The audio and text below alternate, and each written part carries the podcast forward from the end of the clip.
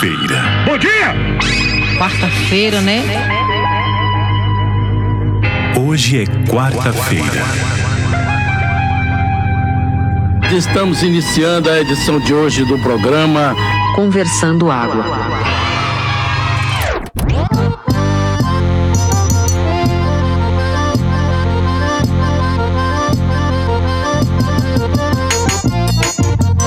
Conversando Água. Conversando Água. Conversando Água.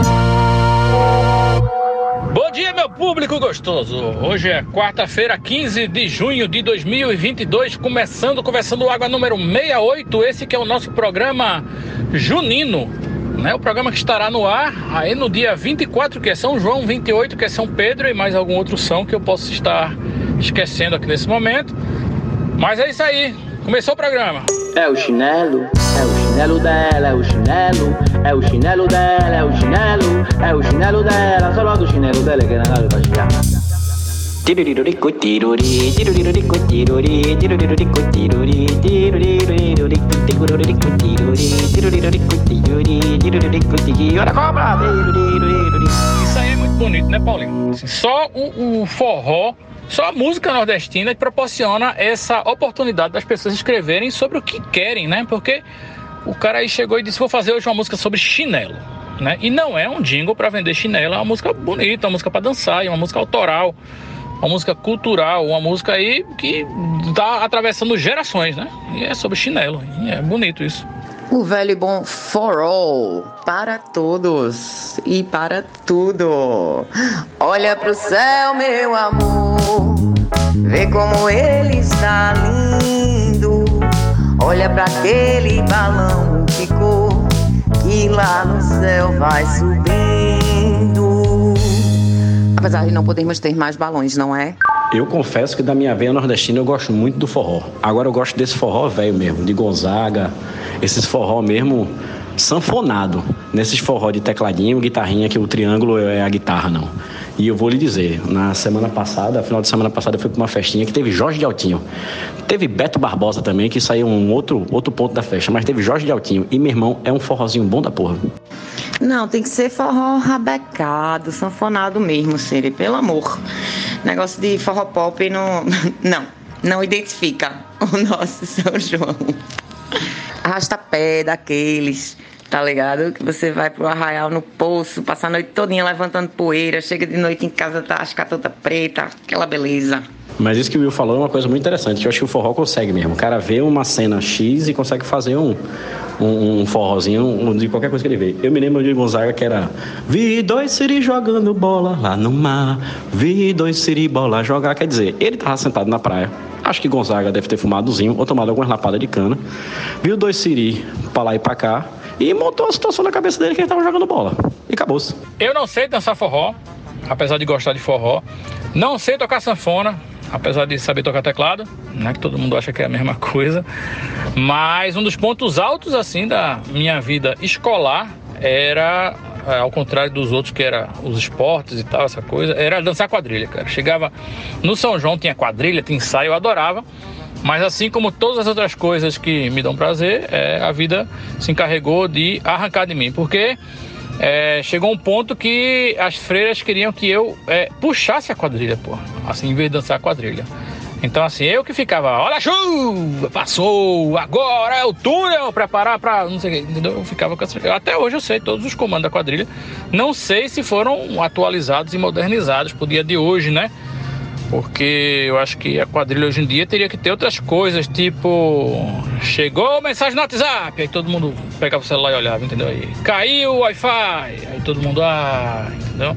Agora tá sem sinal, aí todo mundo levantava o celular, assim, entendeu? Eu acho que, que se não atualizou ainda a quadrilha, tá na hora de atualizar. Hoje, pois, eu puxei a quadrilha na, na festa da empresa. É, só que super, né, naquele clima totalmente sem organização nenhuma. Então foi só uma coisa mais rápida. Mas aí vira aquela história. É, Olha o alelo de dois mil reais. Aí todo mundo. Ah, é mentira! Peraí, calma. e sim, eu amava quadrilha também, ensaiar quadrilha. Ganchê, serrote. É, nossa senhora, era muito, era maravilhoso. Sempre curti pra caramba também. E chegaram a me chamar também para fazer essa parte, mas eu disse quero não, eu vou continuar dançando. Não, a quadrilha como nós conhecíamos, assim como o forró, está em via de extinção, né? O forró menos, que tem uma, uma veia aí de uma galera que ainda mantém, né? Como, como o Bruno falou aí, Jorge Altinho, Marcel Melo, né? Petrúcio Amorim, uma galera que. Novinho da Paraíba, Bilil de Campina, galera que mantém o forró raiz. Mas aí o, o, forró universitário, se é que pode se chamar assim, eu acho que devia ter outro nome. Não, não, não podia chamar forró, devia ter outro nome. É, vem tomando de conta, né? Da, da juventude. Assim como essa, aquelas quadrilhas da Globo, né? Que a turma fica fazendo aquele malabarismo e tal, que mais parece assim, se assemelha a um desfile de uma escola de samba, assim, tenta emular. Daqui a pouco tem uns carros alegóricos. Tá, tá faltando isso. Às vezes as carroças se assemelham a um carro alegórico também. Então a gente está em processo de extinção, vai tudo se acabando devagarzinho gradativamente. Olha, eu sei que é o dia 1, um, mas tem, para eu não me esquecer, tem uma dica para os queridos ouvintes que é ficarem atentos a quando a Regente Joaquim for tocar. Que a Regente Joaquim faz um forró delicioso, massa, assim, de vez em quando toca no ouro. É, Seu Vital, que voltou a fazer os forrozinhos de noite de sexta-feira. Então, assim, é maravilhoso. É dançar sentindo o forró na veia, sabe? De um bom gosto imenso, músicos maravilhosos, assim, é arretado, velho.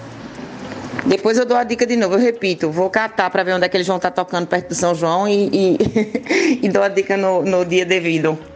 Para aqueles daqui que foram para o baile do Axé Pouco, Paulinho, Cere, é, eles, eles tocaram no, no baile lá, no na volta do Dragão.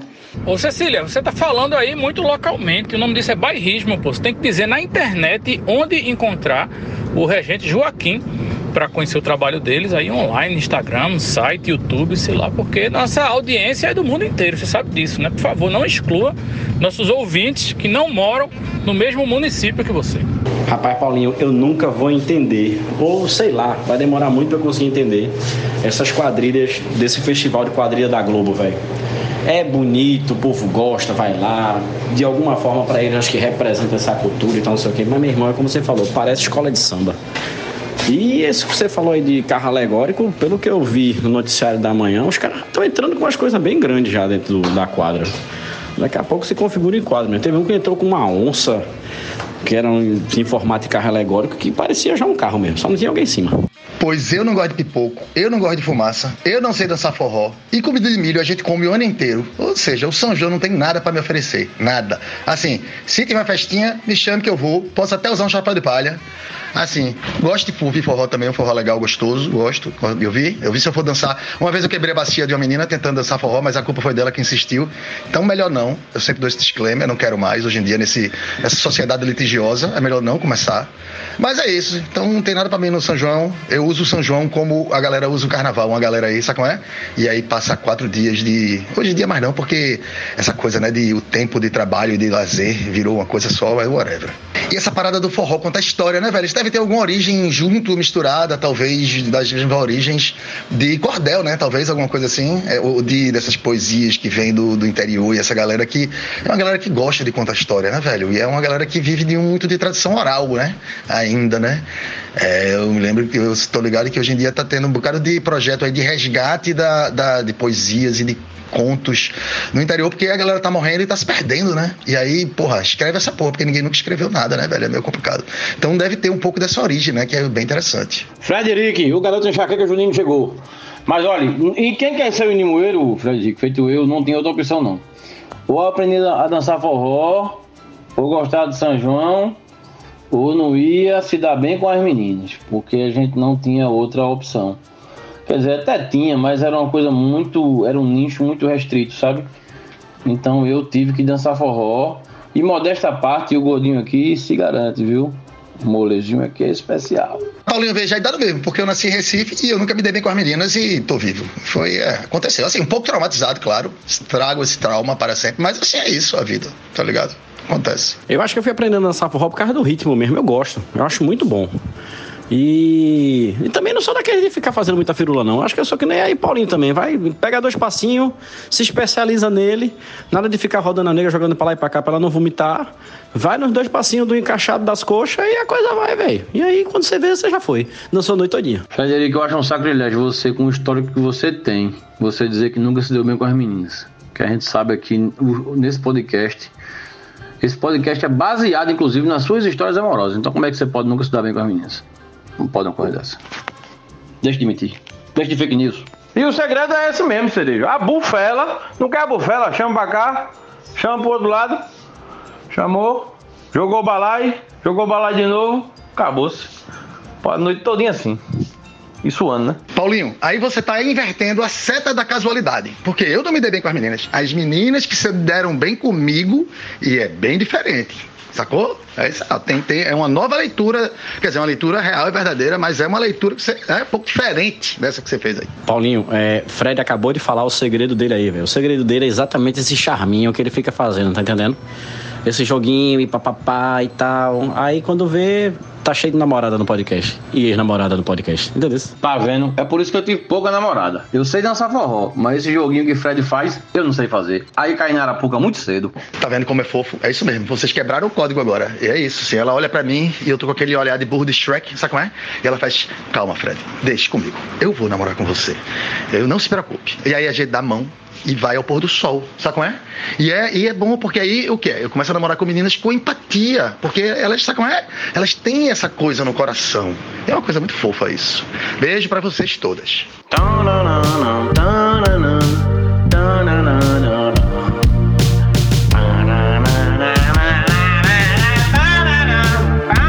Fred, como diria Beto Barbosa, que eu já citei no começo desse programa, eu estou com você e não te troco por ninguém. Extremamente apropriada a trilha sonora que tu botasse, Paulinho, não só pela Mela Zorbice, como pela letra, né? Que diz: I'm never gonna dance again. Guilty feet have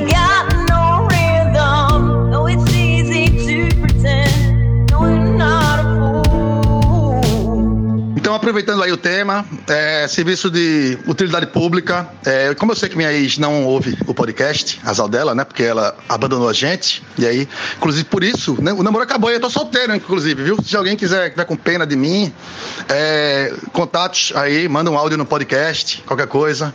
Então, e é isso. Faz contato aí através do Telegram, William Paiva, ou whatever. Vocês sabem como é que é o esquema. E aí, quem sabe, se você não olha pra mim, eu tô com aquele olho de Shrek e a gente vai dançar uma quadrilha. Será que dá tempo? Uma semana pra gente, ó. Corre aí. Porra, não vai dar, né, William? O podcast vai. Ó, esse podcast assíncrono é foda, velho. Esquece tudo aí, boizinha. Tchau, beijo. Porra, era o olho do burro de Shrek, mas o ato falho é foda, né? Dali Freud, né? Freud, Diana, me ajuda aí. Eu pensei exatamente nisso, Fred, o olhinho de ogro. E eu não pensei nem no do, do burro, eu pensei no do gatinho de botas. Eu queria trazer um assunto que eu vi agora pela manhã, de solidariedade, de solidariedade na verdade, com, com um motoqueiro que sofreu bullying hoje de manhã na frente de um prédio que fica na frente do lugar onde eu treino. É, o motoqueiro, ele trabalha para alguma firma, eu não sei, mas o, o, o baú dele é, tem um adesivo colado no baú dele que tá escrito Telefrango. E aí, meu velho, o cara é motivo de chacota, que não é brincadeira não. Eu tava entrando e eu tava só ouvindo os porteiros tirando onda com o baú dele. Aí eu venho aqui dar solidariedade a esse motoqueiro aí. E a turma respeite e tem um pouco mais de maturidade com o adesivo do baú dele. Não, realmente, Cerejo, é uma coisa a se lamentar. Né? Um simples adesivo aí, pega frango, vê, que bobagem.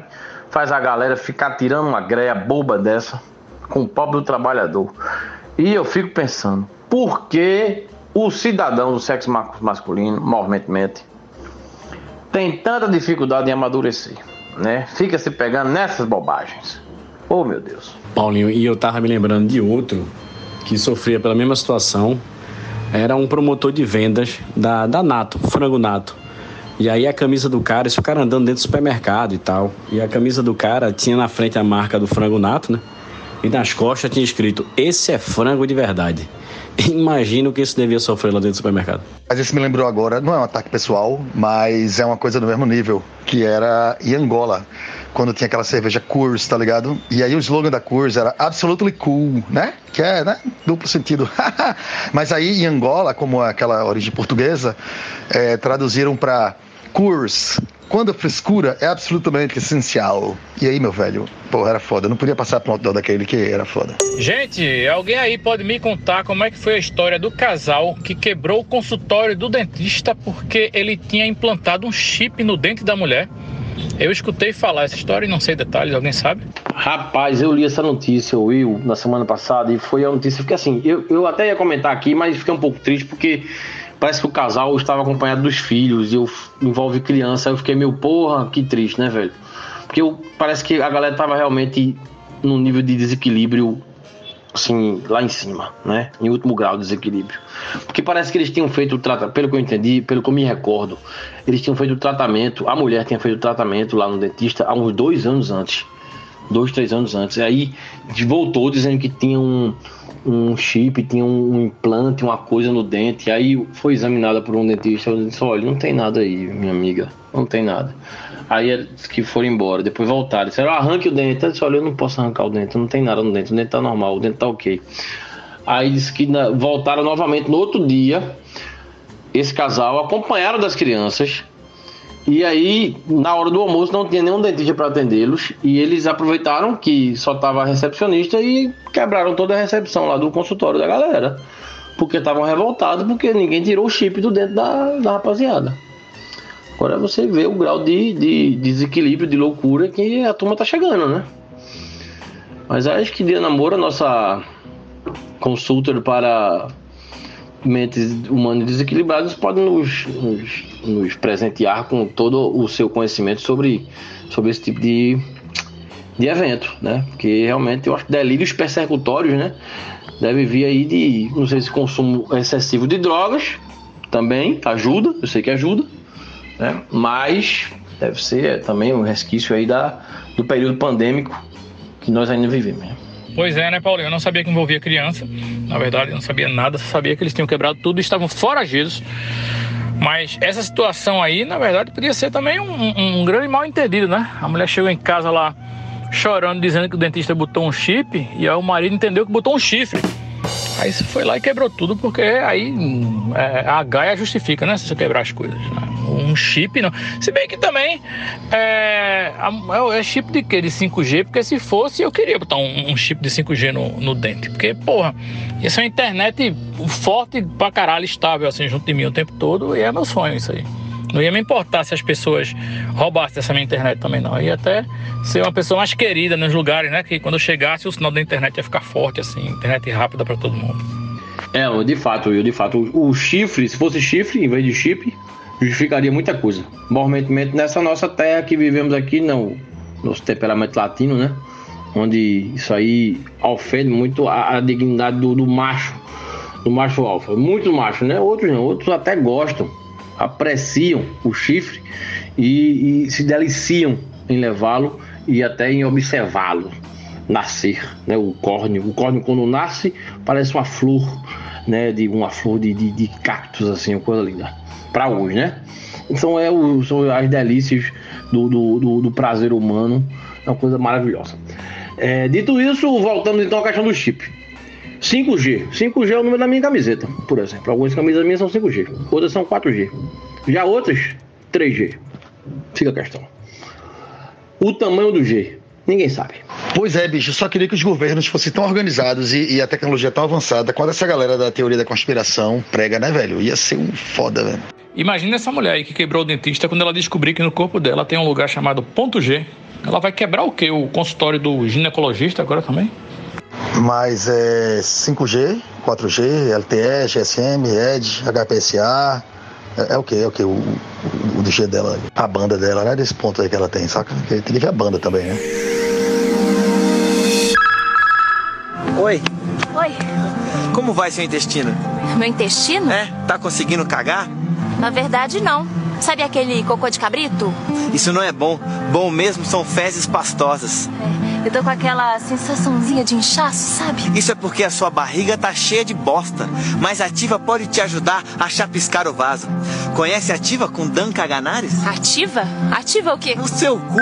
E atenção, minha gente, hoje quarta-feira, um dia que começou com o maior solzão, acabou de cair um toró na zona norte e estou começando a receber informações de que choveu granizo em algumas partes do meu Recife. Será que é verdade?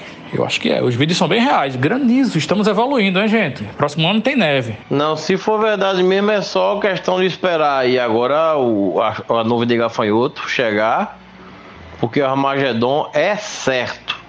Granizo no Recife é certo, o final do mundo tá chegando. Já neve não, porque neve, no sentido, né, da palavra, assim, tem lugar que neva, né? Vamos deixar claro. Tem banheiro por aí na night que neva. Aí eu já acho uma falha da APAC isso aí, porque se vai chover granizo, tem que avisar para eu levar aquele baldezinho, né, o isopor para poder catar o gelo e assim já preparar aquela dose maravilhosa de uísque. O Gagal da Escócia. Falando nisso, Bruno Cerejo e queridos ouvintes, Recife é a cidade no mundo que mais consome uísque, né? Por habitante, se eu não me engano. É, recentemente, alguns anos atrás, a revista chamada The Magazine of the Consumption of Whisky Global. Essa parte, da, essa parte da, da revista eu inventei. Mas tem uma revista aí, tem uma revista de fato, que fala de consumo de uísque e que diz que, por habitante, Recife é a cidade que mais consome uísque no mundo. No mundo. Eu achei um absurdo isso quando li, na época, muitos anos atrás. Ainda hoje acho um absurdo, porque o clima daqui não favorece muito o consumo de uísque, né? Eu, por exemplo, não bebo uísque. Acho isso uma bebida que realmente não, não me apetece. Eu reputo esse consumo de uísque né, exacerbado aqui do Recifense a um, um, a uma, um desejo de status, eu acho. Não sei vocês. O que, é que vocês acham? Mas eu acho que o Recifense gosta de chegar num restaurante, num bar, e tem um negócio do clube do isso, né? Bota meu nome na garrafa, tá? O nome de, de Paulinho Dias, Paulinho Campos, Paulinho Brenant, Waterford, entendeu? Bota aqui e tal, e tal, traz pra. Traz um old date aqui. Old date não, old é é de liso. Bem, traz um foda aí que é no seu nome. Entendeu? Então eu reputo isso mais a vaidade do recifense do que é o gosto peculiar pela bebida. E status mesmo, Paulinho, status mesmo. Porque além do consumo de uísque, é que eu achava que era só o Johnny Red. Eu não sei o que é pior e o que é melhor. Mas Recife também acumula a função de ter o habitante mais idiota do mundo. Né? Então, isso aí já é uma coisa bem conhecida. Além do uísque, também o queijo do reino, né? Eu soube que a gente aqui em Pernambuco é o maior consumidor de queijo do reino do Brasil também. Então, fica aí para tudo. Eu gosto de queijo do reino e gosto de uísque. Queijo do reino, inclusive, é um dos meus queijos preferidos. Já tinha visto esse estudo já, Paulinho, há um tempo já. É, e realmente é um fato. Agora, tem um detalhe também. O Recifense ele é consumidor, mas não é do uísque, desses uísque tamporoso não, né? Dos Chivas da vida ou dos Old Pá, não. Claro que tem uma classe que consome isso. Agora é consumidor de, de Johnny Head e de Teacher, cara, tá ligado? E Black White, esses que são mais acessíveis de preço, entendeu? É, se envolve alguma coisa de glamour, eu não sei. Eu gosto de uísque pelo resultado dele. Né? Tem algumas situações, por exemplo, a festa de São João que eu fui no final de semana, é, eu tomei uísque. E tinha cerveja, tinha gin, tinha vodka e tal, mas eu acho mais fácil de administrar, assim, nessas festas. É, a dosezinha de uísque e tal, eu acho melhor. Eu não mija tanto também, que eu sou um mijador da porra. É só tomar umas três cervejinhas que eu já começo a mijar com sua porra. Aí eu gosto. É, e eu acho que tem também essa pegada do clube também, essa coisa de, de, deixar a garrafa lá e o cara guardar a garrafa. Pode parecer uma frescura, mas é prático pra cacete, assim. E a, a conta tem outro resultado. Eu não sei se vocês sabem, mas se for realmente pra gente contar pro glamour de conta alta ou gastar dinheiro, meu irmão tomador de cerveja tá se fodendo por aí porque não tá fácil não. Você ficar pagando 18 conto numa Heineken, por mais que você divida bem a conta, mas ninguém toma pouquinho. Aí o volume vai alto e a conta também vai dar lá na testa. Não, isso aí é verdade, viu, Cereja? Eu tenho que concordar com você. Ah, o preço da Heineken aí tá pela hora da muerte. E realmente eu, pela compreensão física, né? Que tenho, bebo bastante. E, e realmente tá dando uma conta caríssima mesmo. Mas eu, eu, eu falei isso, né, da, da, da, vaidade, porque eu me recordo bastante de ter ido em alguns barzinhos e me recordar de algumas pessoas, né? Fazendo questão de falar que tem clube de, de, de uísque e tal. Mas claro que tem a praticidade, né? E tem a coisa. né, Tem a coisa que, que, que, gosta mesmo, né? Às vezes é vaidade e às vezes não é. Às vezes é porque gosta, né? E às vezes gosta de ser vaidoso, por que não? Por que não? A vaidade também, segundo o diabo, é o pecado predileto dele. Mas sem dúvida, essa questão da vaidade tem muito. E eu, vou, eu confesso que eu já tive amigos tomadores de uísque, onde que canto que ia tinha uma garrafa lá guardada no armário do bar, né? Vira um, um hábito, tem toda uma frescura mesmo, tem essa vaidade sim. Eu acho que a vaidade tá, um, tá meio que plantada, nem que seja uma sementezinha pequena, uma semente grande ou uma boa árvore, qualquer coisa que esse povo faça. A verdade é essa. E também tem uma coisa, né? A pessoa tá sendo vaidosa com o dinheiro dela, né? Não tá mexendo com ninguém, né? Pode, eu posso achar frescura? Posso. Também é meu direito. Mas, porra, tá pagando as contas dela, tá pagando o uísque dele pro lado de lá. Pode tá, pode tá sendo fabuloso, pode, pode, pode tá contando uma goga, pode.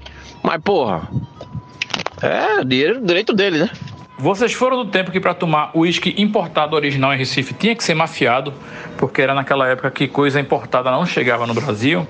E daí o uísque importado, assim, você só conseguia se viajasse e comprasse aí naquela sua cota e tal, o free shop, ou então na Moamba mesmo. Eu me lembro que na família do meu avô, assim, meus tios bebedores de uísque, é, tinha esse cara, assim, meus tios faziam uma lista, assim, tipo, fulano quer duas garrafas, fulano quer uma, fulano quer quatro, não sei o que, e passava pro cara, e o cara mafiava, assim, umas garrafas de Johnny Walker Red pra a família tomar, porque não tinha no supermercado essas coisas, né, assim, o, o, e o lugar, assim, que era mais garantido você tomar um Johnny Walker original era no 28, aquele bar que tinha, não sei se tem ainda ali no, no Cais do Porto, porque eram os marinheiros que chegavam de fora, né, nos navios, aí traziam e abasteciam o 28 de uísque. Por isso que ali virou um point assim dos bebedores roots de uísque importado em Recife. E vou mais além, eu soube por uma pessoa é, que trabalhou numa campanha da Johnny Walker, assim, um, antes da época dos influencers, uma pessoa que já era influencer assim, nas redes sociais realmente um, um, cara um cara importante aí para nossa cultura, mas ele trabalhou junto com a Johnny Walker e ele disse que esse dado aí, né, virou uma lenda urbana, mas na verdade o, o, o Recifense é o maior bebedor de, de Johnny Walker do mundo. Eu não acho que é de qualquer uísque. Né? Eu acho que é o maior bebedor de Johnny Walker e a Johnny Walker botou uma declaração aí em público nessa época dizendo que não tinha a capacidade de produzir a quantidade de litros que o Recifense dizia que bebia. Então, assim, foi mais ou menos um atestado de que o Recife pode até beber uísque pra caralho, mas grande parte do uísque que bebe é falsificado. E só para situar vocês, esse muambeiro que trazia Johnny Walker Red, ele também trazia perfume Azarro e relógios Cássio. Era tudo que ele trazia. E a galera comprava de rodo porque não tinha realmente no mercado brasileiro para vender essas paradas aí não. A não ser que vocês viajassem, como eu falei antes. É por isso que muitos que são bebedores de uísque dizem que preferem tomar o teacher do que o Johnny Walker, porque ninguém vai se passar a querer falsificar a teacher. Aí vai no Johnny Walker. Tinha uma época que dizia que o, só, o original era só aquele do bocão, né? Que não tinha um, um, dosador ou um negócio que regulava a saída na garrafa. Toda vez que alguém comprava uma garrafa que tinha essa pecinha na boca, todo mundo dizia que já era falso. Por isso que é melhor tomar teacher. Ninguém vai perder tempo pra falsificar teacher. Bom dia, seus preguiçosos. Hoje é 16 de junho. Um feriado aí que me sensibiliza muito me toca muito, o feriado de Corpos Tristes. E como boa semana com o feriado, o programa que está no ar vai ter uma audiência muito baixa, como já sabemos. Próxima semana também temos São João, inclusive o programa da próxima semana será gravado no meio dos festejos juninos. Será que devemos gravar esse programa? Será que a gente pula essa semana? Eu acho que a gente deve gravar, inclusive a gente vai ter um correspondente especial lá no Agreste Setentrional. Estaremos lá, conto inclusive com a sua presença para fazermos o programa ao vivo diretamente da Coxanet. É a Lan House de Passira, onde você pensa em coxinha, pensa em internet, pensa coxanet. Ah, você aluga o computador, você paga a hora da internet e você ganha uma coxinha de catupiry com, com frango. É muito interessante. E o feriado de hoje, Corpos, Corpos Tristes, ele é um feriado, assim, pra gente muito meia boca, né? Eu estou trabalhando, tenho até uma audiência remota para fazer aqui daqui a pouco. Porque nós trocamos o feriado de hoje né? Pelo menos na Justiça do Trabalho. Pa, pelo feriado da véspera do São João. No dia 23, é tudo fechado aqui, né? Porque a gente faz essa permuta, né? Então hoje, teoricamente, né, para muitos, para muita gente é normal. O banco é fechado, tem muita coisa aí que fecha, mas para a Justiça do Trabalho, pelo menos, a gente trabalha, né? Teoricamente. Pois é, pra quem faz o programa à base de maquita e turbina de avião, o que é uma sanfona, né, velho? Vamos fazer esse programa aí de São João. Eu gosto, vamos. Gostaria, inclusive, que os membros desse podcast esclarecessem para a nossa audiência o que é o feriado de Corpus Tristes. Porque, para mim, Corpus Tristes é o feriado em que o crossfiteiro não pode ir para a academia malhar, pois ela está fechada por conta do feriado. Paulinho, para nós, réis mortais, o feriado é dia 24 de junho, que é o dia de São João exatamente. Você, de modo que você pode fazer a farra que você quiser no dia 23, beber todas, participar da festa de São João e no dia 24 você tá lá de feriado, vai para a igreja, descansa, né? A lógica é essa. Agora, é, para a justiça não, porque a justiça decreta um, um, recesso que começa no dia 23. Aí é mais legal, né? Aí fica melhor para a pessoa que é advogada, não é o nosso caso. Pois eu, publicitário, estou trabalhando. Nesse exato momento estou indo para Piedade, para uma reunião aqui em Piedade, né? Isso sim é corpos triste mesmo. O cara pegar um carro, sair lá de Casa Forte e vir até Piedade. A, a minha esposa me deu é, boa viagem quando eu saí de casa. Queridos conversando aguenses, será esse o nosso nome? Conversando Aguanos. é, eu compartilhei o episódio da semana passada no meu, no meu stories do Instagram. E aí, um amigo que nunca tinha ouvido o nosso podcast ouviu pela primeira vez o episódio 67, o anterior a esse agora, né? Que é o 68. E ele tá se divertindo pra caralho. Deixa eu mandar aqui o recadinho do ouvinte pra vocês. Recadinho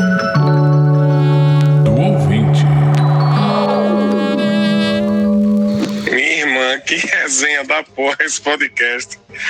Eu tô me mijando de rir aqui, velho. Muito bom, muito bom. Tô em meia hora já ri pra caralho. Ó, esse Paulinho, quem é ele, hein? Ele lembra muito o estilo de contar a história do, de Júnior Black, velho. O cara conta bem, viu? Aí eu reconheci Cerejo, né? Tu, Diana, tua irmã, é isso? Aí quem mais tá nessa, nessa turma aí?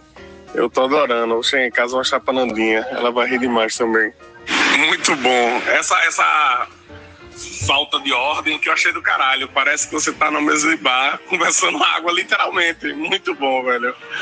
Eu achei massa. Quando eu viajar, pegar a estrada, que às vezes eu fico, né, eu dirijo pra caramba, eu vou ficar ouvindo, velho.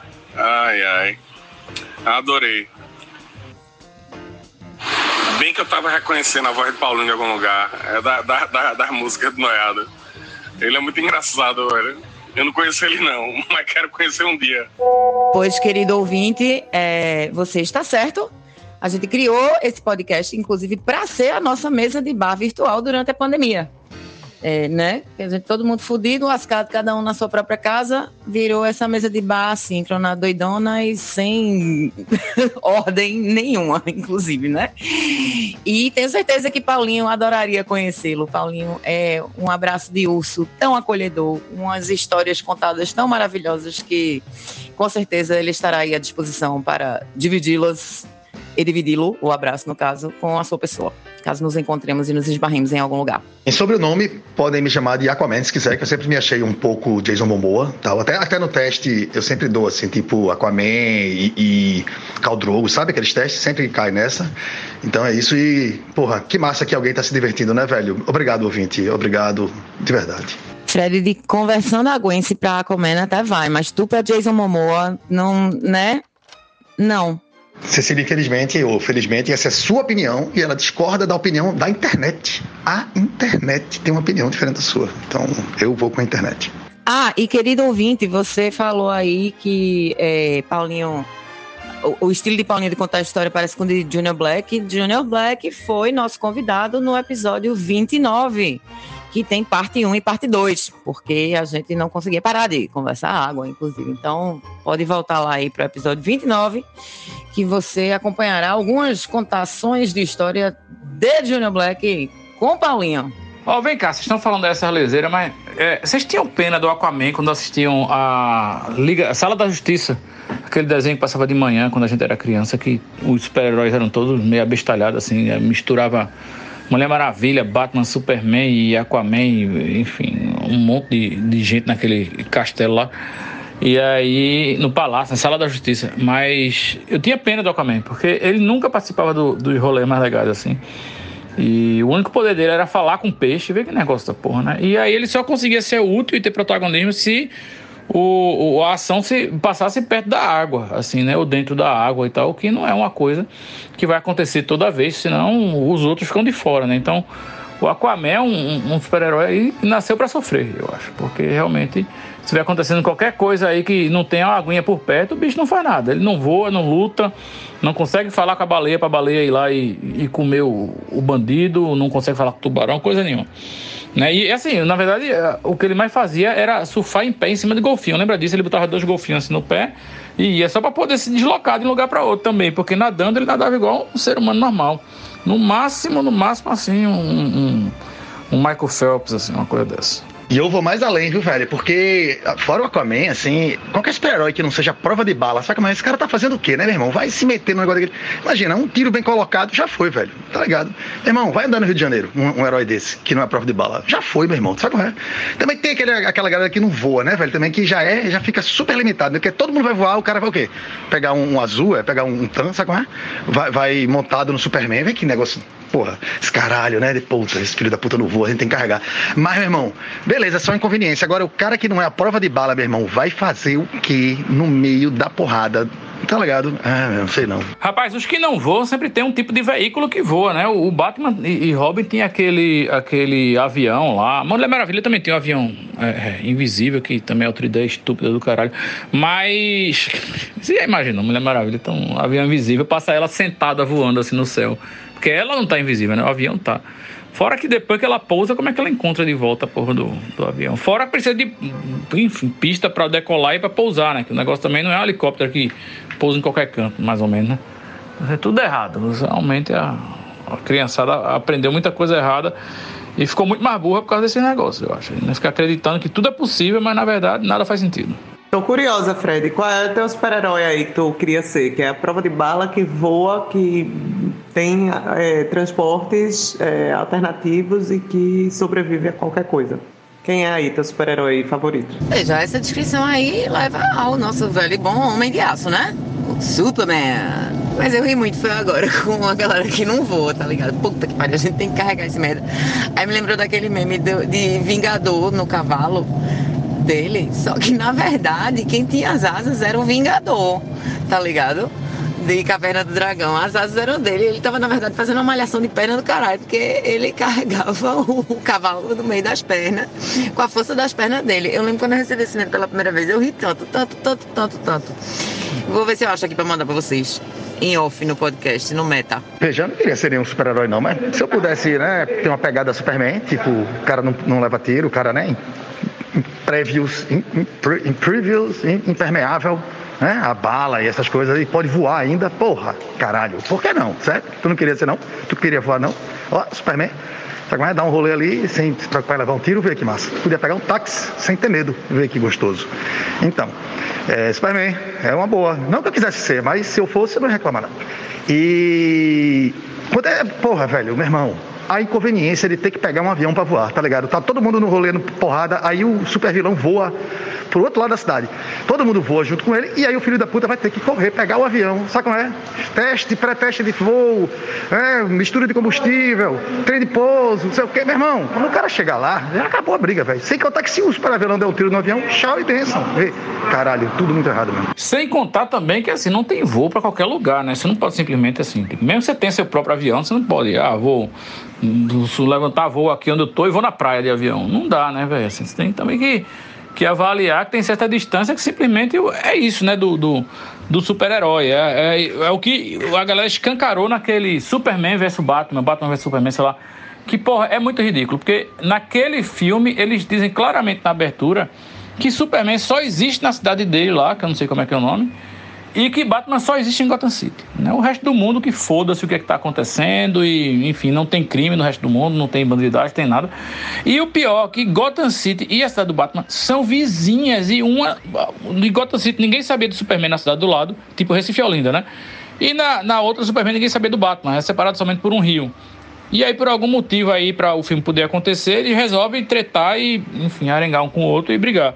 Que também é uma briga que também não ia levar a nada, né? Não sei nem porque que isso rendeu um filme, porque o Superman passava logo o raio, assim, capturava o Batman no meio e acabou. Batman sequer é super-herói, né? Tem isso aí também. Se Plutão não é planeta, velho, Batman não é super-herói. Porque ele não tem poder nenhum, o que ele tem é dinheiro e vontade de levar porrada, né? O que eu achei do caralho, e olha que é difícil achar coisa do caralho em filme de super-herói, porque eu não assisto, acho tudo ridículo, foi aí no, nos filmes dos Vingadores, que tem a, a Capitã Marvel, que ela tem o poder de resolver qualquer coisa soltando só um peido, assim, tipo, ela é a mais poderosa de todas, tem todos os poderes de todos os super-heróis juntos. Então, para que os filmes dos Vingadores consigam, dos Avengers, né, sabe como é, consiga acontecer, simplesmente eles têm que subtrair a Capitã Marvel. Então, o que ela diz é: problema da Terra é da Terra, não tem nada que resolver essa porra aí, vou resolver coisa mais importante em outro lugar e vai embora. Eles criaram a super-heroína que tem todos os poderes misturados, que podia resolver tudo num piscar de olhos. E aí, para que a porra dos filmes consiga acontecer, eles dizem: não, beleza, vamos subtrair, fazer com que ela não exista, vá para outro lugar, porque senão nada acontece. Pô. E aí, essa é a essência aí, basicamente, de todos os filmes de super-heróis. Pois é, até Thanos destruir metade da população do universo, né? Que aí ela reaparece. Pois é, mas é Super-Homem é, na DC e Capitão Marvel no Marvel, obviamente. Mas engraçado como a cabeça da gente vai mais rápido pro Super-Homem. Essa discussão do Batman não ser super-herói é ótima, né? Tem um grupo de amigo meu que degladia toda vez sobre isso. Paz, essa parada de excesso de superpoder, inclusive, foi o que lascou aquela série Heroes, né? Começou bem, mas aí acho que era aquele Sylar que começou a ter um poder que era pegar o poder de todo mundo. E aí, meu velho, como é que você vai né, escrever isso? Como é que você escreve isso? Um cara que pode tudo, né? Claro que os, os os roteiristas também eram um bando idiota, né? E aí já era, né? Mas era exatamente esse problema. Opa, opa, tô chegando atrasado aqui, mas para agradecer a esse maravilhoso ouvinte aí, né, pelas palavras de carinho. Muito obrigado. Também estou ansioso para conhecê-lo. E me comparar a Junior Black, eu só fico, meu Deus do céu, lisonjeado. Black é uma referência, né? É um farol na noite escura da ignorância do, humana. Então, muito obrigado, querido ouvinte é, em saber que você gostou do nosso episódio. Siga nos ouvindo aí, porque tem muita água pra gente conversar ainda. Esse é o maior problema dessa série que tá aí agora, é, The Boys, que vale a pena porque é uma série escrota pra caralho. Tem as coisas mais grotescas que você vai ver super-herói fazendo, e o mote é esse: são super-heróis como pessoas normais, né? Pessoas normais com superpoderes fariam exatamente o quê? Né? Mas o problema é que tem o Homelander, que em português é o Capitão Pátria, que é o equivalente aí ao, ao Superman, e tem os mesmos poderes. Só que ele é muito, muito, muito louco e escroto.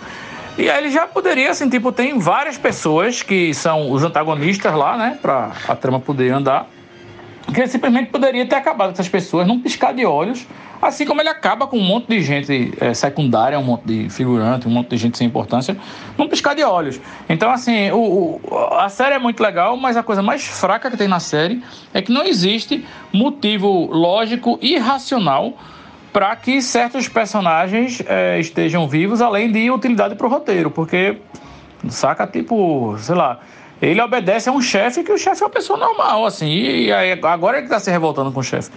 Mas ele tem um chefe assim que ele, que, ele, que ele respeita e obedece e teme, às vezes, e é uma pessoa que não tem poder nenhum, uma pessoa que, sei lá, não conseguiria fazer nada com ele e em contrapartida ele conseguiria dar uma cuspida no cara e o cara morreria, entendeu? E essa galera normalmente tem um negócio chamado super velocidade, que é um poder que eu acho extremamente subapreciado, porque se o cara tem super força e super velocidade, ele simplesmente retira o tempo de reação do outra pessoa. Então, velho, não tem que ter medo de nada, porque daqui que alguém vai reagir já foi. Então, como é que o cara vai ter medo de quê, né? Num caso desse, assim, ah, porque ele pode ter algum plano para me deter. Mas, velho, tu tem super velocidade, porra. O cara não vai nem notar. Quando vê, já foi. Mas é isso, mas é isso. Além do desrespeito à termodinâmica, o desrespeito à lógica é o que mais fode o super-herói, velho. E aí não tem como, né? E o meu, meu superpoder? Que é não conseguir digerir comidas verdes. Então eu cago a folha de alface praticamente inteira, velho.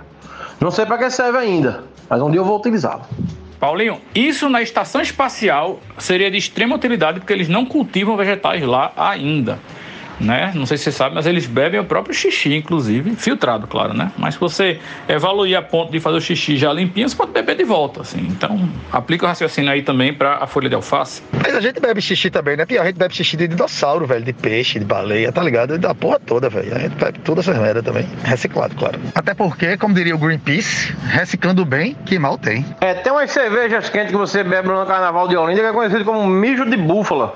Porra, saudade, escol quente latão 3 a 10, viu, velho? Agora, sacaneasse, Paulinho. Vocês aí falando de super-herói, velho.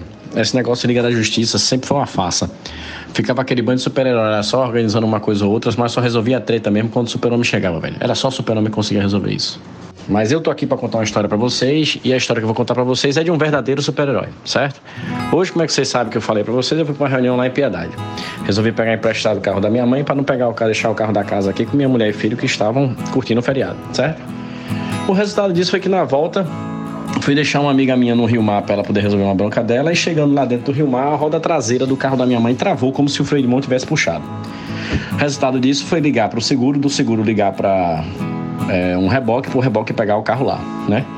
Nessa situação, de carro em cima da bandeja do reboque, peguei uma carona com o seu João, é, o cara que dirigia o reboque, que me levou até a concessionária onde o carro de minha mãe foi comprado. Seu João, esse senhor, que para mim é um super-herói, contou uma história muito legal. Na verdade, ele contou duas, né, durante o trajeto. Na verdade, ele contou três. Só que uma delas foi sensacional. Ele estava falando exatamente sobre essas pessoas, porque durante o período que o carro estava subindo na bandeja, claro que chegou um cara lá com aquela cara de advogado, chupando um picolé, tomando um sorvetinho da McDonald's e tal, não sei o que, fez. Chegou do nada e dá para tirar o carro daí, por favor, para eu tirar o meu e tal. Bem grosseiro. E aí é, seu João resolveu contar uma história dele. Ele disse que teve uma vez que ele estava com reboque, e reboque, não sei se você sabe, quando ele está na rua trabalhando, pode acontecer o que for, ele tem uma certa prioridade para fazer o serviço dele, afinal é uma emergência. O seu João estava tirando uma vez um carro do meio da rua, botando em cima da bandeja, aí um cara chegou e deu um buzinaço assim, bem grande. E aí ele fez, bom dia, o cara fez, bom dia uma porra, velho, tire seu carro daí. Aí ele fez, meu senhor, eu tô trabalhando. E eu tô em situação de emergência, eu sou protegido por lei para fazer o meu trabalho nesse momento. E aí, o cara, como um bom arrogante, virou para seu João e fez: Você sabe que eu sou, por acaso? O cara fez: Não, ele fez: Eu sou procurador. Aí seu João virou para ele e fez: Então vá procurar o que fazer, que eu já tô fazendo meu trabalho aqui, meu velho. E é isso. Esse é seu João, o super-herói. Ai, que delícia! Que história linda, Cerejo. Seu João realmente é o verdadeiro guerreiro do povo brasileiro, viu? Realmente. E a parte que me chamou mais atenção foi quando você falou que chegou um sujeito com cara de advogado chupando um, um sorvete do McDonald's. Ele tava de paletó. Porque não tem coisa que eu odeie mais do que advogado andando de paletó em shopping center e chupando sorvete do McDonald's. Então aí pra mim é antes sala do inferno.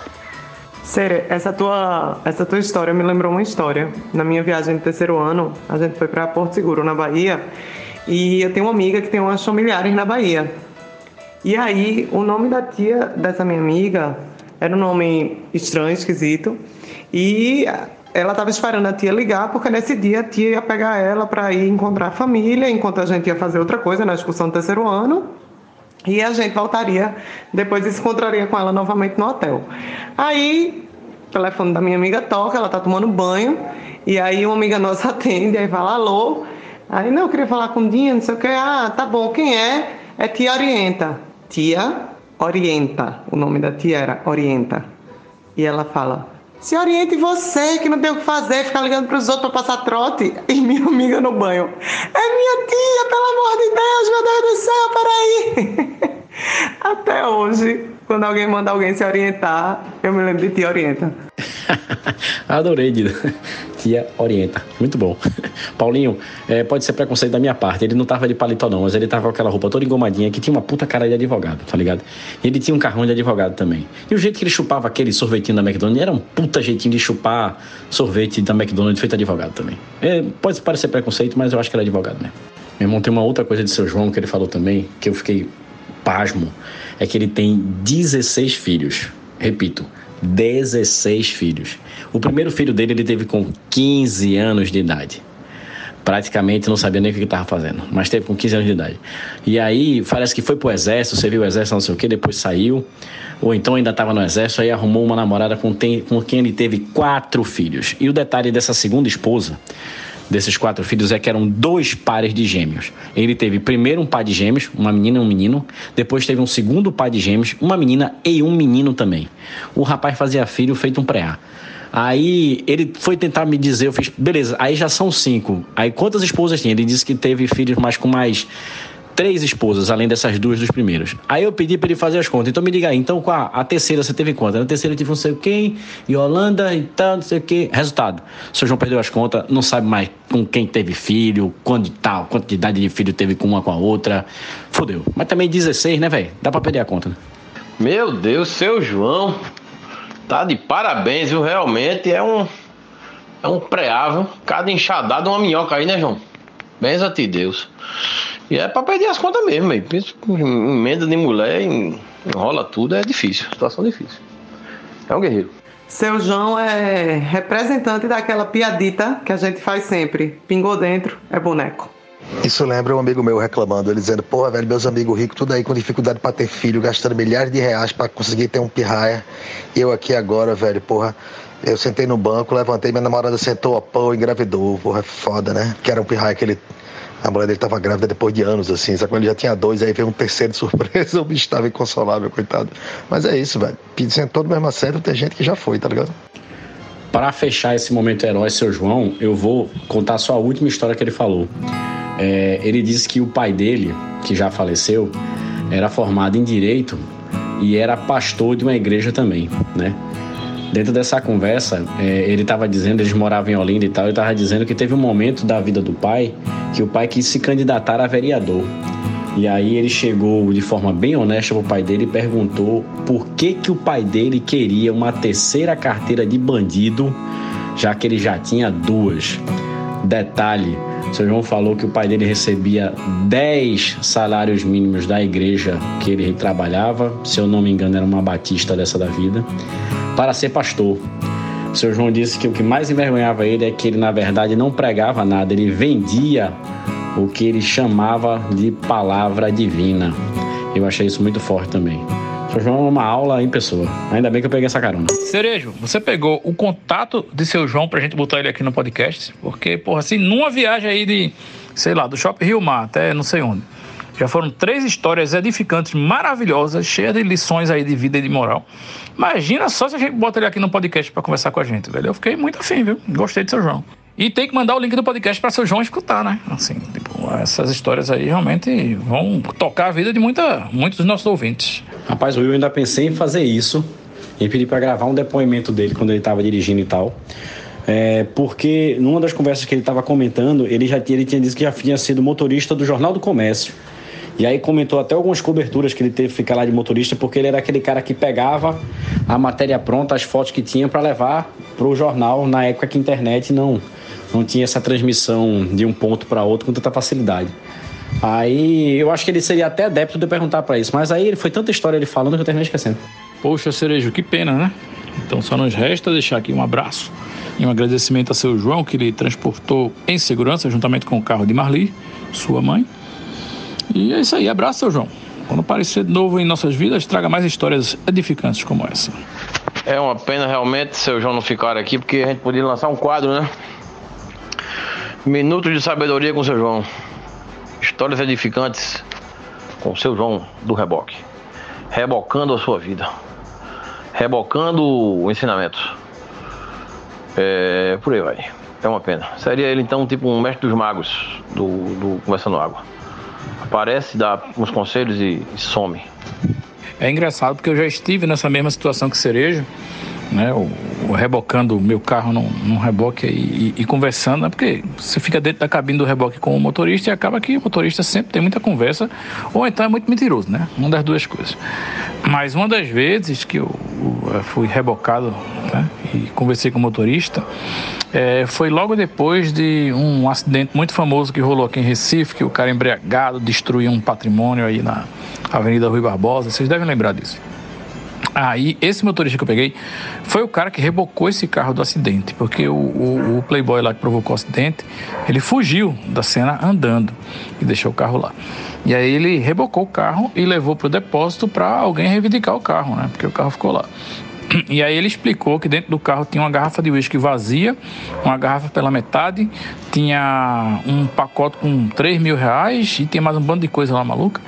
E aí ele falou que quando chega lá, a galera pericia o carro, bota tudo isso dentro de um saco e bota num, num armazenamento lá para ser devolvido para a pessoa que for reivindicar ou se chegar a polícia lá para pedir isso como evidência.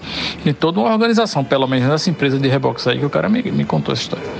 Aí eu acreditei que era verdade mesmo, sabe? Ele estava bem convicto disso e aí ele falou, tinha três contos dentro do carro e tinha essas garrafas de uísque, tinha não sei o quê, e, e, aí eu tenho que botar tudo na, na caixa e entregar lá no, no depósito. Foi isso. Rapaz, o engraçado você falar desse episódio, desse acidente famoso aqui na, na Rui Barbosa, porque eu, sabe que eu sou metido de escritor, né? Por um hobby, distração, às vezes eu me meto a escrever umas histórias e eu escrevi um, um conto baseado nesse acidente, né? E no meu conto o cara morre no acidente, mas o espírito dele sai do corpo dele e fica ligando pros amigos no celular. Né? O celular pega, sabe? Os amigos recebem, meu irmão, tô aqui, tô vendo meu corpo, tô morrendo aqui, me ajudem. Acabei de estourar o carro aqui, aqui na ponta do show e tal. E o nome do conto é Mensagens Psicografáveis via telefonia móvel. Depois eu mando pra vocês. É só isso mesmo. Olha só, gente, acaba de saber que a Arábia Saudita, um país que já pune com morte as demonstrações de afeto entre pessoas do mesmo sexo, agora resolveu banir o arco-íris e as cores do arco-íris. Né? Nada mais na Arábia Saudita pode ter referência a arco-íris ou cores do arco-íris, aquela combinaçãozinha de sete cores também, né? Porque, segundo as autoridades, essas cores atentam contra a moral islâmica, né? E os costumes do islamismo. É isso aí. Então, a Arábia Saudita, mais uma vez, dando um passo em direção ao inferno, transformando a vida das pessoas no inferno. Em nome de quê mesmo? Não sei. Digam aí para mim. Agora, eu queria saber como é que eles vão resolver a história do arco-íris no céu, né? Porque tenho certeza que Allah não vai deixar de botar arco-íris no céu, lá no, no céu da Arábia Saudita, né? Não sei como é que eles vão resolver isso. Eu acho que eles vão proibir as pessoas de olharem para cima para não ter o perigo delas verem o arco-íris no céu e se tornarem gays. Deve ser isso. Tava pensando a mesma coisa aqui também, Will, sobre o arco-íris do céu. Aí eu acho que nesse sentido vão ter, deixar, tentar transformar ele em monocromático, né? É, ou então apareceu no céu, metralhar ele. Dar-lhe metralhada, jogar bomba e o cacete pra ver se ele desaparece. O slogan do Ministério do Turismo da Arábia vai ser: Venham para a Arábia Saudita, um país preto e branco. Rapaz, eu tô pensando aqui que isso vai dar um BO desgramado, porque o arco-íris é o, o, símbolo da primeira aliança de Deus com os homens. Quando o povo tá pecando pra caralho, Deus se arreta, manda o dilúvio, afoga todo mundo, sobra só Noé, a família de Noé, uns bichinhos dentro da arca. Quando a água baixa aqui, a, a arca chega na terra, né? Aí aparece um arco-íris no céu, né? Deus manda um arco-íris e ele diz para Noé que esse é o símbolo da primeira aliança de Deus com os homens. E toda vez que os homens virem um arco-íris, tá, significa que Deus está ali olhando por eles. Aí, o, a religião islâmica, que é praticada na, na Arábia Saudita, é uma religião de origem hebraica, na mesma origem judaica, né? Da, da, do, do, da religião dos hebreus. Depois é que vai se separar em três ramos. O judaísmo segue com a sua linha, os católicos, os cristãos seguem, vão pro, seguir o Novo Testamento e os islâmicos vão seguir os a religião né, dos muçulmanos vão, vai seguir Maomé.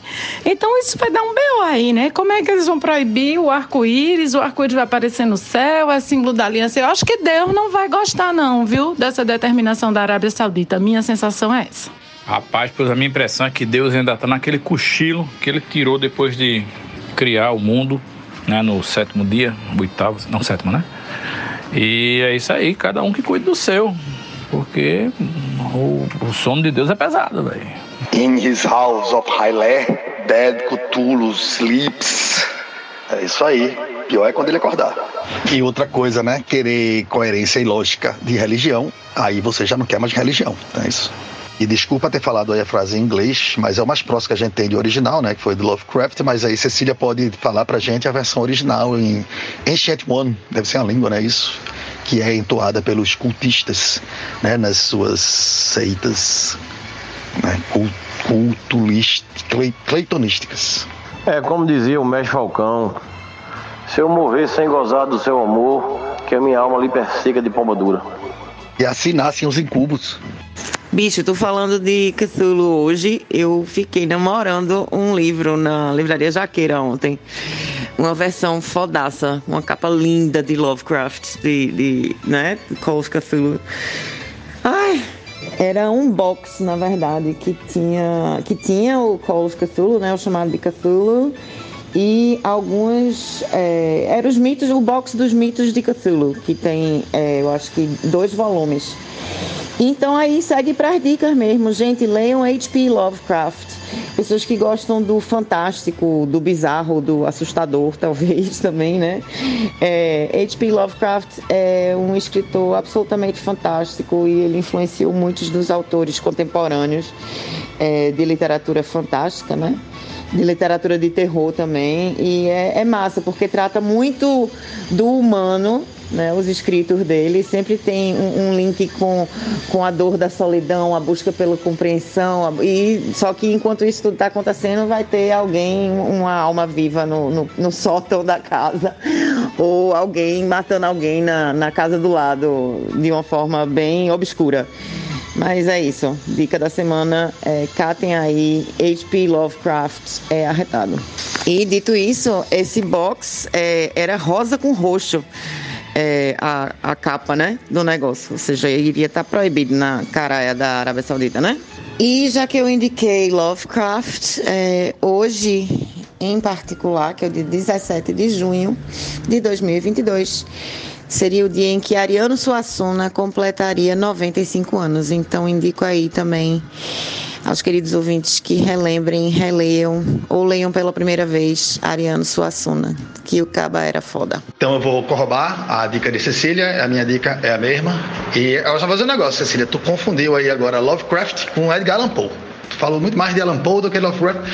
Lovecraft tem muito mais uma pegada de horror cósmico, o, a angústia humana por não entender o significado maior do cosmos, que é opressor, e a loucura na tentativa do entendimento disso tudo e a nossa pequenez frente aos horrores do mundo, que é representado aí de certa forma um pouco por nosso amigo Clayton, né, que está adormecido em Highley quando ele acordar, o mundo se acaba.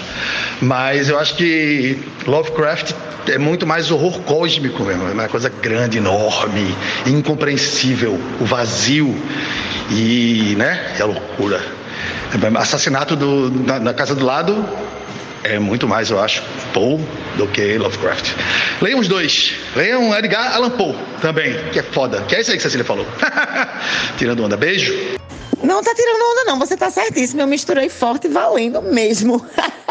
eu tô meio doida hoje. Inclusive, tem uma segunda errata. É, a primeira errata é essa, né? Que Lovecraft é, é, esse horror cósmico. Mas sim, leiam Edgar Allan Poe, que é absolutamente foda. E é isso, assassinato na casa ao lado, né? Aquela doidice, povo enterrado dentro do, da parede. É, e a segunda errata é que o dia do aniversário de Ariano Suassuna teria sido, quer dizer, continua sendo, né, a data de nascimento dele, dia 16 e não dia 17, mas nada tira a validade das dicas, ok? A doidice dissesse, trocando as pessoas, os seres humanos e os autores, mas leiam Lovecraft Poe and Suassuna. Caralho, essa foi a melhor dica. Inclusive a dica é essa: leiam intercalado. Vai intercalando um com o outro até você ficar louco, maluco ou rir muito. Eu vou mandar um áudio porque é complicado e eu estou no meio da reforma. É o seguinte, é... Cthulhu, na verdade, é um dos deuses do panteão de mitologia que Lovecraft criou, tá ligado? Ele cria, ele, a história dele são baseadas no, nessa, nesse panteão de entidades cósmicas e que a gente, os humanos, não conseguem compreender, mas sacam, é a curiosidade leva a gente a buscar eles e acaba todo mundo se fudendo porque a gente não tem cérebro para isso. A gente é um pentelho no, no universo infinito e hostil e, e é foda foda. E aí Cthulhu é uma das entidades, está num dos contos deles e, e, um dos contos dele, Call of Cthulhu, mas faz parte de uma mitologia, entendeu? Então tem vários outros montes, Shoggoth, tem Nyarlathotep, então tem é realmente uma mitologia enorme, assim, bem interessante, e ele trata disso. Então, Cthulhu é isso. Agora é o mais conhecido porque, sei lá, né? Coisas. Mas então é o que representa, digamos, o, o, o mito, os mitos de Lovecraft, sabe? É o que é o representante maior, mas nem é o mais poderoso, nem é o menos, não é apenas um deles, mas é o porta-voz, digamos assim, saca? E aí é isso, assim. E o interessante do Lovecraft é que ele escreveu, criou né, esse, esse mundo, esse universo, mas ele estimulava outras pessoas a, a continuarem. Então, o, o, o, o, mito de Lovecraft, o, legendário, né, o, sei lá, a, a, a, como é o nome? Sei lá, é, é bem bem expansivo, porque foi, foi sendo expandido, expandido, expandido. Até hoje a gente cria e vai entrando dentro desse panteão aí, vai ficando meio cano, meio oficial, saca? Então é isso, saca? Mas Cthulhu é isso. Cthulhu é um dos deuses, é um, é um monstro, parece com um polvo, sei lá, no fundo do mar e ele está dormindo, porque desde o começo dos tempos e, e a gente, e aí, bem, whatever, só lendo. Uma explicaçãozinha rápida para os nossos ouvintes é que Larissa, no Meta, né, por escrito, estava perguntando quem era Cthulhu. E aí Fred deu essa explicação fantástica aí, que é, esclarece também para os ouvintes que ficam ouvindo a gente falar esse nome, Cthulhu, Cthulhu, Cthulhu, traduzido para, em português, para o português como Clayton, né, que é esse Ancient God aí, esse deus. Então, eu sou uma pessoa que jamais leio coisa de medo, de terror, de pavor, de suspense, então eu vou passar bem longe dessas indicações todas de vocês, mas eu queria reforçar a dica de Cecília para que vocês leiam Ariano Suassuna, especialmente o romance da Pedra do Reino, O Príncipe do Sangue que vai e volta. É maravilhoso. O romance da Pedra do Reino é um dos melhores livros que eu já li na vida. Assim como pessoas que têm dificuldades com nomes de bichos, no livro de Ariano Suassuna, nessa, na, na Pedra do Reino, você vai ter dificuldade com o nome de pessoas, porque são muitos personagens. Os personagens vão entrando e saindo o tempo inteiro. E aí é uma lista gigantesca e você tem que ficar decorando aqueles nomes. Eu Fiz igualzinho quando eu fiz, quando eu comecei a ler mitologia grega, eu anotava o nome dos bichos para não me perder no roteiro. Quando eu fui ler a Pedra do Reino, eu fiz a mesma coisa. Eu comecei a anotar o nome dos personagens e uma descrição em três palavras de quem ele era. Juiz, sei lá, secretária do juiz e por aí vai. Mas o livro é maravilhoso. As situações, as, os diálogos, é, as citações, a filosofia, a religião. Ou se você não quiser saber de citação nenhuma, passe direto. O enredo enredo é ótimo. É muito divertido. Eu ri tanto. Foi um dos livros que eu mais ri. Eu ri assim de gargalhar. A maneira como ele retrata o sertão, a maneira como ele constrói os personagens. É, a Pedra do Reino é, sem dúvida nenhuma, um dos melhores livros da minha vida. Leiam. Pera aí, pera aí, pera aí, que agora eu tenho que participar dessa discussão. Vamos botar ordem nessa zona aí. O, o brasileiro traduziu como Clayton. É isso mesmo? Confere produção. Confere produção. Will. É, eu acho que a gente já teve, inclusive, essa discussão em algum outro episódio desse podcast. Eu e Fred, a gente estava morrendo de rir justamente por causa disso. E aí, já que voltou a história para é, Nesse outro podcast, nesse outro episódio da gente, é, eu indiquei uma coisa que é super divertida de ver também, que é o Calls for Cthulhu no YouTube. Porque o nome do livro é The Call of Cthulhu, né? Que é tipo o chamado de, Cthulhu, de, de Clayton, no caso.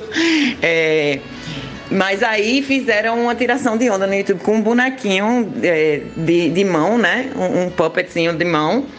É, respondendo chamadas de ligação telefônica. E aí é divertidíssimo, é muito engraçado. É Calls for Cthulhu no YouTube. E aí, também, emendando, eu digo que leiam sim o Ariano Suassuna, Pedra do Reino, que é foda do caralho, como a Moura disse. E também o Alto da Compadecida, gente. O Alto da Compadecida é, é massa, porque é mais curtinho. E assim, é, é de uma lindeza ler aquele livro que é do caralho. João Grilo, Chicó. Olha, é, é arretado. É arretado demais. Já Cutulo, ele, a gente fala Cutulo, mas não é Cutulo, né? Ele é uma e é numa língua, daquela língua lá que Cecília não falou ainda o nosso poeminha na língua dos Old Ones. Mas ele é impronunciável, então é, Lovecraft escreveu como Cthulhu, né? C-U-T-H-L-O-O-H-O-U-C-U-L-T. Mas aí a gente no Brasil, como é um, um povo prático, traduziu para Clayton. E eu acho que é uma tradução tão justa quanto. É uma interpretação de um nome impronunciável. Ou seja, Clayton vai acordar e vai te fuder. É isso aí. Caralho, mas vamos concordar aí que a pessoa que traduziu isso realmente queria fuder a obra do Lovecraft. Porque, peraí, o, o bicho é pra ser um deus demônio aterrorizador. E aí o povo faz vídeo de, do bicho de pelúcia respondendo ligação telefônica e bota o nome de Clovis. Clovis não, Clayton, pior ainda. Cara, é, desculpa aí se tem Clayton Clovis ouvindo, mas enfim. Porra, qual é o objetivo disso? Assim, é tipo, é destroçar toda uma construção de um personagem e de uma mitologia, como vocês falaram, numa tradução escrota, é isso aí? Eu sei que nos livros lá de, de Harry Potter, que eu nunca li, diga-se de passagem, o povo traduz os nomes também, né? É, todo mundo lá é Roberval, Clotilde, né? Tem um negócio desse, não tem não? Não, Will, o vídeo é outra coisa. E é tiração de onda, claramente é uma paródia.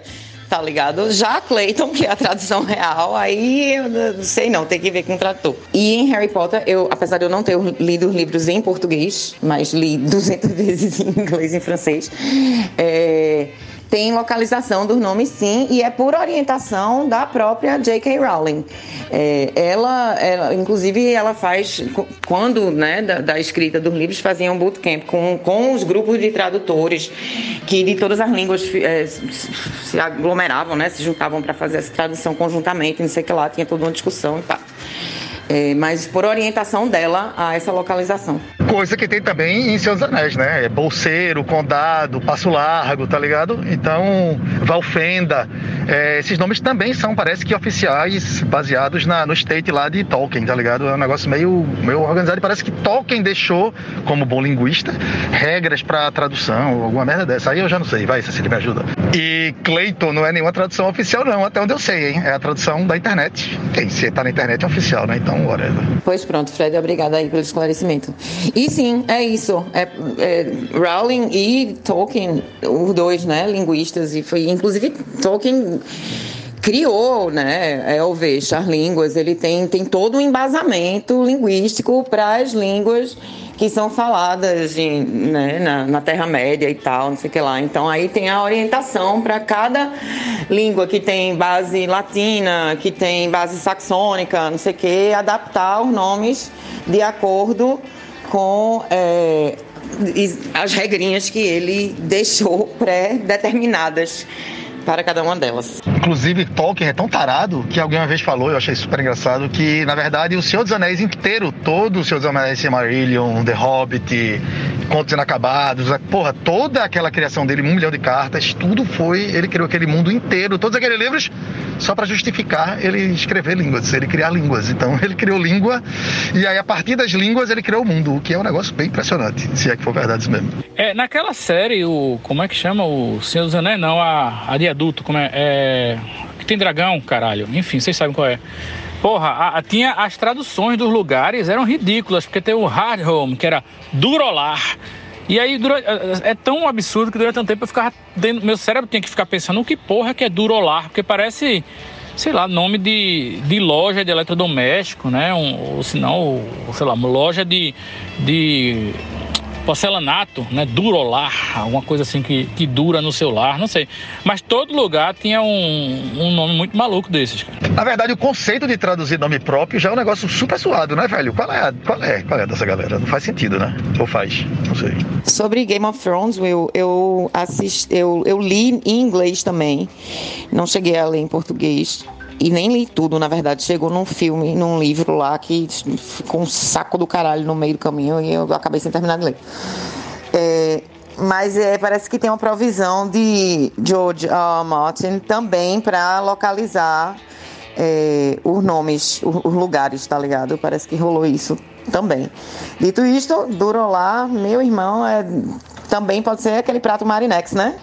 Alguma coisa do tipo. Bem, fugindo um pouco do demônio Clayton e reforçando aí a dica da, da, da galera aí, das meninas, para ler a obra de nosso querido Ariano Suassuna. Vou só pontuar aqui uma que eu me recordei agora e que eu tive o prazer de interpretar um personagem Aderaldo lá nos idos de 93 na Feira de Ciências do Salesiano Padre Rinaldo em Carpina, Pernambuco A Farsa da Boa Preguiça. Muito boa também. Engraçadíssimo. A peça, o livro, a obra, tudo massa. Mas minha dica da semana vai para uma série que eu assisti. Eu sou especialista em dicas antigas, né? Dicas de séries, de filmes, de livros, tudo do passado, de um passado um pouco distante. Esse não é nem tão distante assim. É uma série de 2017 chamada Wormwood. Wormwood. Meu inglês é horrível, como vocês sabem. Wormwood, a tradução, pelo que pesquisei, é absinto. É, conta a história do, de um cientista ligado à CIA, chamado Frank Olsen, que supostamente se suicidou em 1953 no hotel em Nova York. Passou-se muito tempo, a família acabou aceitando essa tese do suicídio. Vazou em 74 uns documentos da CIA que contavam que haviam feito uma experiência com esse, com esse cientista e colocaram sem ele saber uma dose gigantesca de LSD na bebida dele, que acabou resultando nesse suicídio. Né, isso aí não é nenhum tipo de de como é que se diz? Adiantamento aí do. tá, na, tá na sinopse da série, né? Tá na sinopse isso aí. Mas isso é só a camada inicial da história. Isso aí vai se desdobrando em muitas e muitas outras coisas que vão aparecendo ao longo dessa série. São sete episódios. A série mistura documentário com ficção. Esse talvez seja o ponto fraco da série, a parte ficcional. Por mim, seria só documentário, ficaria mais enxuto, ficaria mais mais fácil de se ver, ou a parte da, da ficção acho que fica mais lenta e tal. Pois bem, mas é, eu, eu, achei muito interessante, mostra como a CIA, né, a pretexto de defender é, a liberdade, né, no auge da, da Guerra Fria, pretexto de defender as instituições democráticas dos Estados Unidos, cometeu os mais horríveis crimes possíveis e tal porque a história desse cara se desdobra e mostra, mostra também a obsessão do filho dele em descobrir a verdade, uma verdade meio, meio que inalcançável, né? Que ele nunca vai saber o que aconteceu de fato no quarto do hotel onde o pai dele né, acabou sendo jogado, pulou pela janela. É uma coisa que ele nunca vai saber. Mas é muito interessante. Wormwood tá no Netflix. Tá bom? É a dica da semana. Valeu. E para não dizer que eu não falei de samba, que tal um samba é a primeira música inédita de um rapaz chamado Chico Buarque de Holanda, nos últimos cinco anos, e acaba de entrar aí no Spotify. Então procurem ouvir, tá muito bonitinho, viu? Que tal um samba? E parece que o danadinho do, do Chico vai entrar em turnê. Não, tá, não tem show confirmado aqui para o nosso estado de Pernambuco, mas já tem show confirmado aqui no nosso vizinho, o glorioso estado da Paraíba, no dia 6 e 7 de setembro. Logo, logo começa a vender ingresso. Quem quiser encarar uma viagemzinha curta até o João, a João, João Pessoa, que é o melhor bairro de Recife, é João Pessoa. Coisa linda. Vale a pena. Que tal um samba? Escutem. Tem sim, Paulinho. Eu sigo ele né, nas redes sociais, obviamente, e ele ontem anunciou as datas né, de, de da turnê completa. E em, dezembro, e em Recife, salvo engano, novembro ou dezembro, acho que dezembro. Mas não começou ainda a pré-venda. Né? Só começou dos, dos shows mais próximos. Mas é isso, fica atento para quando começar a vender aí, quem quiser ir, eu tô dentro. Massa, Maguinha, valeu a correção. Que bom que vamos ter show dele aqui também, né? Mas eu ainda queria ir para João Pessoa, dar uma voltinha lá naquela capital maravilhosa e curtir um show de Chico Buarque. Até eu já tô afim de ir para esse show. Vamos ver se a Caixa Econômica já abriu o financiamento para as pessoas poderem comprar o ingresso. Ah, mas aí qualquer rim que você vender, você compra, pô. Você tem dois, né? Então vende um, resolve essa guerra aí. Melhor mesmo é vender meio fígado, né? Que aí cresce de novo e aí tu pode ir no show ano que vem também de novo. Eu soube que Chico vai até cantar uma versão daquele clássico de joelho de porco. Cagar é bom quando a gente está em paz, ouvindo na água o som que a merda caindo faz. Cagar molinho, cagar durinho, de todo jeito, de qualquer maneira. Até quando é caganeira. Cagar é bom, é muito bom. Cagar é bom demais. Rapaz, a minha dica da semana é faça a revisão do seu carro, caso você tenha um, nos períodos corretos, porque, como vocês sabem, eu tive uma problemática ontem com o carro da minha mãe e hoje chegou a besteira do orçamento lá da, da oficina da concessionária de onde eu deixei. Ela vai levar uma lapadinha para consertar uma coisa que, se tivesse sido revisado antigamente, acho que esse mal não teria acontecido agora. Então fica aí a dica, caso você tenha um cururu, seja ele novo, velho, pequeno grande, dê uma checada nele, faça a revisão direitinho para você não se lascar. Aí uma outra coisa que eu queria era pedir uma ajuda de vocês, porque é o seguinte, eu não entendo muito de Senhor dos Anéis não, certo? Eu assisti até o Retorno do Rei, como você já sabe, eu já contei aqui. Depois do Retorno do Rei, como é que continua? Depois é o Hobbit, qual é a sequência que tem depois do Retorno do Rei nessa história que envolve os livros de Senhor dos Anéis e os filmes e parará? Me ajudem, porque eu acho que eu tenho vontade de terminar esse ciclo. Acaba com o retorno do rei, na verdade. Aí Aragorn vai governar a Terra-média junto com Arwen no Domiel e todos vivem felizes para sempre. Tolkien começou a escrever um livro 200 anos depois, eu acho. Mas ele escreveu tipo 13 páginas do livro, achou que ia ficar uma merda e aí desistiu. Porque, né, depois daquela porra, vai contar mais o quê, né? E aí a Era do Homem também, né, velho? Ia ser um livro de política, saca? Aí ele fez, meh. Quero não essa porra. Então acaba ali mesmo. Agora, se você quiser prequels, prequels, e você quiser ler tipo a Bíblia, que é o Silmarillion, e aí você quiser ir pro Contos Inacabados e um bocado de merda lá, tem um bocado de coisa que o, filho dele, Christopher Tolkien, eu acho, compilou e publicou muita coisa mesmo. Aí, meu velho, vai para 10 mil anos para trás, tá ligado? Desde o início do mundo até aquela parte. Acho que existem, acho que são 10 mil anos, eu acho, de história de, de, de Arda, e, que é o, é o, planeta lá, né? E aí, Númenor e Terra-média, porra toda, saca? Então tem história pra cacete, agora pra trás.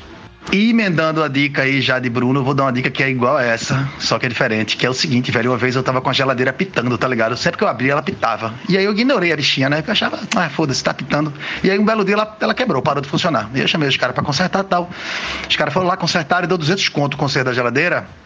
E aí, quando o cara tava saindo, ele chegou pra mim e fez assim: Ô velho, vem cá. Ela tava pitando. Eu digo: Rapaz, tava pitando, tava. Aí ele fez: Pois ela tava pedindo socorro. Se tu tivesse atendido ela, chamado dela, tinha sido 20 reais esse teu concerto. Aí eu, porra, aprendi. Então aí, pra vocês coment... não cometerem mesmo erro que eu. Porque a melhor coisa que tem é aprender com os dos outros, né, velho? Então é isso aí. Pronto. Bruno Cerejo, porra, veja o lado positivo das coisas. Minha função aqui nesse podcast é trazer o lado meio cheio em vez do lado meio vazio. Vai ser uma lapada aí o conserto do carro da sua mãe, mas em compensação você andou na boleia do caminhão de seu João e ouviu histórias maravilhosas que salvaram inclusive esse episódio do podcast que está muito fraco. Né? O ponto alto foi a gente saber da vida e obra de São João. Então, porra, o que é aí um conserto de carro junto a todo esse conhecimento que vai ser compartilhado com nossos ouvintes? Pense bem. Não, sem dúvida. Sem dúvida, essa foi a melhor parte realmente da problemática. E, e também por ter acontecido comigo e não com a minha mãe, né? Já que eu tinha pego o carro dela para resolver uma questão minha. É, essa também foi a parte importante, porque se a treta fosse na mão dela, talvez ela não quisesse resolver, ou então ia me ligar para eu encontrar com ela e resolver para ela, sabe? Mas de fato, é, de ter sido comigo e, e, de ter conhecido o seu João foi o ponto alto da história. Ô Cerejo, por curiosidade, foi homocinética ou foi a bucha do tambor da, da do platinado? Pode ter sido também não. Vira brequim não foi, que vira brequim ali, ali ou é bucha do platinato ou mocinética. Pode ter sido também a, a, a bucha estabilizadora, da baixa estabilizadora. A depender do ano, os, os carros feitos de 89 para cá, não tem aquela bucha não. Ele, ele bota uma, uma, uma, uma espuma, né? De proteção ali na, na parte do platinado do, da, do, do, do platô da, do vira-brequinho ali, de pato, tá ligado? Paulinho, não tem a descrição completa. O que eu posso dizer é que hip boca da parafuseta também não foi. Isso aí tá liberado. Agora, o que foi exatamente entre os termos aí que você falou, bem capaz até de ser todos. Fred, pela minha experiência de geladeira quebrada, que a gente já teve muitas visitas, nunca nenhum conserto, por mais merda que fosse, foi menos de 200 conto. Até porque vai ter o deslocamento do cara, né?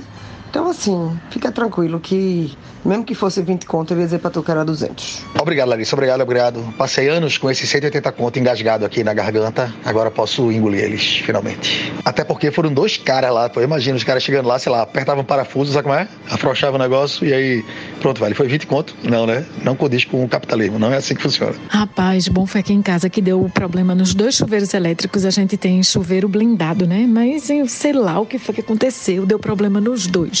Um estava esquentando demais, parecia que você estava tomando banho de água fervendo, saindo da chaleira, e o outro parou de esquentar.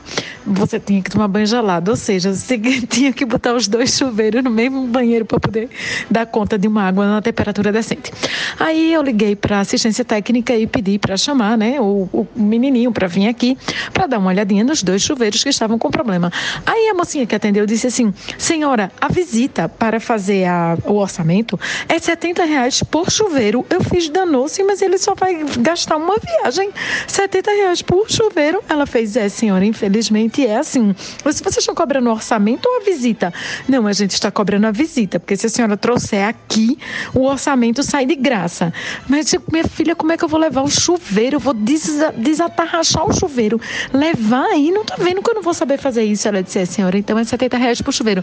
Aí eu fui comprei dois chuveiros novos e meu marido chamou um eletricista para poder instalar e foi isso. A vida é dura. Quando disserem para vocês que ducha blindada tem garantia e não sei o que lá, não sei o que lá, não sei o que lá, desconfiem. Tá com carai. E o que é que de diferencial que tem nesse chuveiro blindado? Eu tô por fora. A gente até comprou um chuveiro novo recentemente aqui em casa, mas foi tipo sem conto. E a gente chamou o Nivaldo, o faz tudo aqui do prédio, que resolveu por 30 reais. É, agora me diz uma coisa, se tu chamasse um eletricista, ele não conseguia dar conta não de resolver aí, já que esse teu chuveiro aí é bem chique a gente chamou um eletricista para poder instalar os dois chuveiros novos, né? Porque os chuveiros precisam de uma instalação, sei lá, diferente. Não sei não, não entendo não, Larissa, mas o que eu sei é que esse chuveiro blindado, ele tem garantia de cinco anos, ele não queima, ele não pifa, ele não dá defeito, e se ele der defeito, ele tem garantia. Aí, quando você chama o cara para vir aqui dar uma olhadinha no chuveiro, para ver se o, o defeito está na garantia ou se vai precisar, né, realmente é, substituir alguma peça, sei lá o quê. Aí o cara cobra 70 reais só para vir. Que garantia é essa? Aí eu dispensei a garantia, não quero mais não. Aí comprei dois blindados novamente, porém mais baratinhos. É isso aí, é feito impressora de computador, né? Que você melhor jogar fora e comprar outra do que comprar os refis originais, né? Aí a galera parte para comprar o, o genérico. A gente falou outro dia aqui também do, do carro Tesla aí, que um cara é, dinamitou o carro de raiva porque quando você tem que trocar as baterias do carro elétrico, você paga, na verdade, quase. É, é melhor você comprar um carro novo, bota um pouquinho mais de dinheiro e compra um carro novo. Então, assim, o chuveiro vai por esse caminho também. Acho que todas as coisas serão assim. E aí o mundo vai se acabar em lixo eletrônico. Will, e esse caso da Tesla, do cara que dinamitou o carro, é ainda mais emblemático porque a bateria era 90, 95% do preço de um carro novo, mas com o serviço para a galera colocar a bateria, deixava ainda mais caro do que um carro novo todo, tá ligado? Mais uma das infinitas provas do quão merda é o Elon Musk, o Jeff Bezos e tudo que as empresas deles fazem e os serviços e enfim. Foi foda esse caso. E engatando nesse tema, eu vou dar minha indicação da semana. Quase já no encerramento do programa, quase perdi o tempo aí de dar a dica. Mas é, a minha indicação são alguns educadores populares que têm me feito companhia é, enquanto eu trabalho, porque né, eu trabalho em casa o dia todo, é, fico desenhando e chega um momento nas ilustrações que o processo é bem mecânico mesmo. Então eu ponho podcast, ponho música e tal. E aí tem esses caras que eu tenho ouvido bastante enquanto eu estou trabalhando.